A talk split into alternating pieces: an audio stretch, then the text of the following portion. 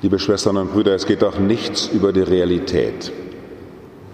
Ja klar, wir könnten jetzt diesen Ostergottesdienst streamen. Sie könnten zu Hause am Küchentisch sitzen und über einen Laptop ihn auch verfolgen. Aber es geht doch nichts über die Realität. Wir könnten auch eine CD kaufen und die Spatzenmesse von Mozart anhören. Könnten wir machen. Aber nichts ist schöner, als sie realisiert zu sehen durch Menschen, die lieben, in denen Musik ist.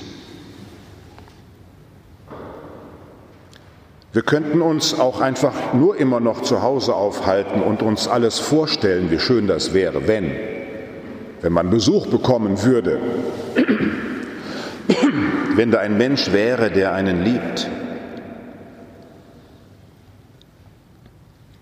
Aber nichts ist schöner als die Realität, wenn der Besuch wirklich kommen darf und wirklich kommt. Wenn aus der Vorstellung man geradezu erlöst wird, weil die Wirklichkeit anfängt.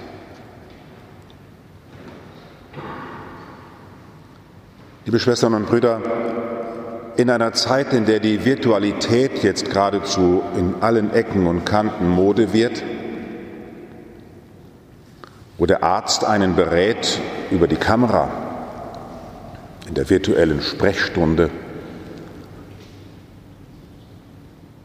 in einer Zeit, in der auf Distanz zu gehen ist, wächst in Menschen ein neues Verständnis für die Wirklichkeit. Ja, man kann ein Gemälde anschauen in einem tollen Fotoband, super fotografiert, aber dann in die Schirn gehen und sich vor so einen Picasso stellen und sich vorstellen, wer da mit seiner Hand gemalt hat, das ist einfach anders. Die Realität ist durch nichts zu toppen. Ich stelle mir vor, dass Ostern für die Jünger so eine Erfahrung gewesen ist, dass Jesus in ihnen viele Fantasien wachgerufen hatte in seiner Erdenzeit, wer Gott der Vater im Himmel wirklich ist. Was der Sinn der ganzen Schöpfung ist.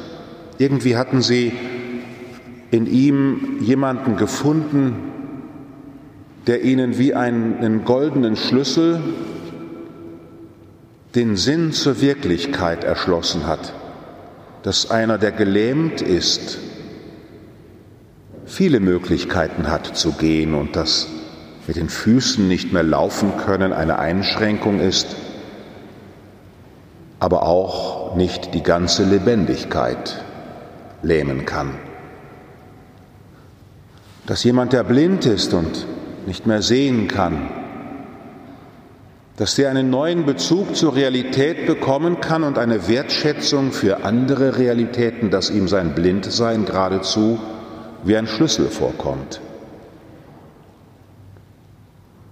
Das, und jetzt benutze ich mal ein Wort, das wir auch alle nicht mehr hören können, dass ein Lockdown, der in jedem menschlichen Leben vorkommt, manchmal täglich,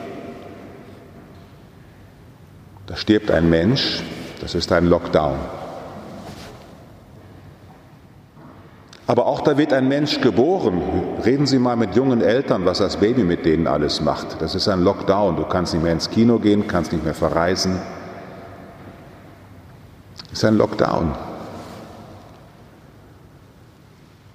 Die Kirche mit ihren ganzen Entwicklungen und Fragen, wie es uns in den Medien serviert wird, da kann man schon mal auch einen ekklesialen Lockdown kriegen, dann mag man nirgendwo mehr hingehen und sich schon gar nicht mehr stolz dazu bekennen, ein Gläubiger zu sein. Aber das ist ja nicht nur so mit der Kirche, sondern wenn wir in die Welt hineinschauen, was selbst die überzeugendsten und menschlichsten und humanistischsten Menschen dann doch auch in ihrem Leben vollbringen, um des Guten willen. Um den beruflichen Fortgang nicht zu gefährden, das werdende Kind in Mutterschoß lieber töten, weil die Zeit noch nicht da ist. Sich einen Urlaub zu gönnen irgendwo in der weiten Welt, auch wenn das noch gar nicht angesagt ist. Mit den besten Gründen, ich habe mir das ja schließlich verdient und was weiß ich alles.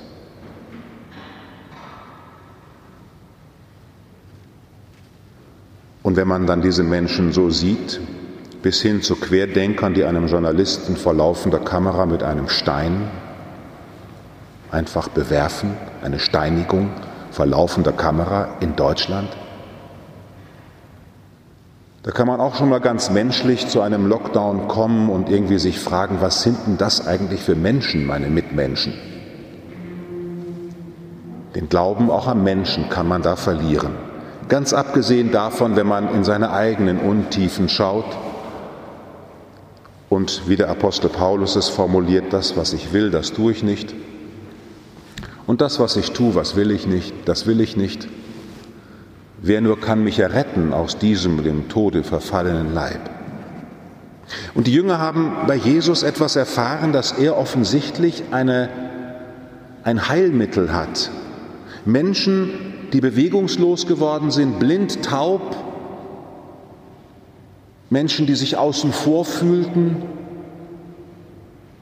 sie hineinzunehmen. Mit göttlicher Kraft. Er lehrte wie einer, der göttliche Vollmacht hat, nicht wie die Schriftgelehrten. Die Jünger haben in diesem Jesus einen Gottmenschen erfahren, der sozusagen mit jedem Menschen noch mal ganz neu anfängt. Sie haben schon im irdischen Leben Jesu Ostererfahrungen gemacht. Diese Frau am Brunnen, Jesus spricht mit ihr und warum sprichst du mit mir? Ja, ich spreche halt mit dir, ich kenne dich. Und er schließt ihr Horizonte auf. Das Evangelium ist voll von Momenten von Ostern. Es geht auch anders. Du brauchst nicht nur von gestern her denken, denk doch mal von morgen. Oder wie der Apostel heute in der Lesung geschrieben hat, denk doch mal von oben. Dann wäre Beten so etwas wie Coaching. Man setzt sich auf Wolke 7 und guckt mal vom Himmel herunter und schaut sich dann das Leben an. Da wird vieles ganz anders. Über den Wolken muss die Freiheit wohl grenzenlos sein, ja vielleicht, aber vor allen Dingen aus der Distanz gesehen können einem neue Zusammenhänge aufgehen. Dieser österliche Jesus, den die Jünger schon auf Erden erfahren haben als jemanden, der in Bewegung setzt, Grenzen überwindet, von Gott her spricht, und zwar von einem lebendigen Gott, nicht von einem schriftgelehrten Gott, einem philosophierten Gott, sondern von einem Gott, der Liebe ist und Liebe wirkt und Liebe in die Tat umsetzt, äh, der Neuanfang und Leben ermöglicht, diesen Christus, diesen Jesus haben sie lebendig erfahren.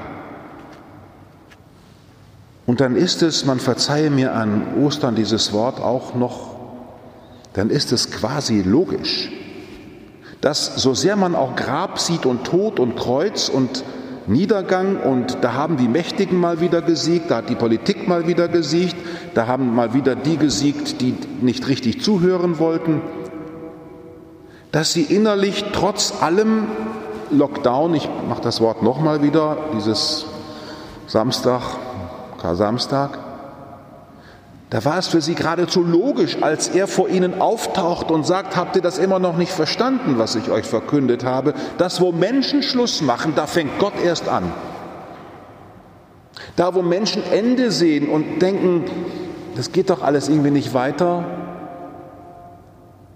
da schafft Gott einen neuen Anfang, da wird er kreativ.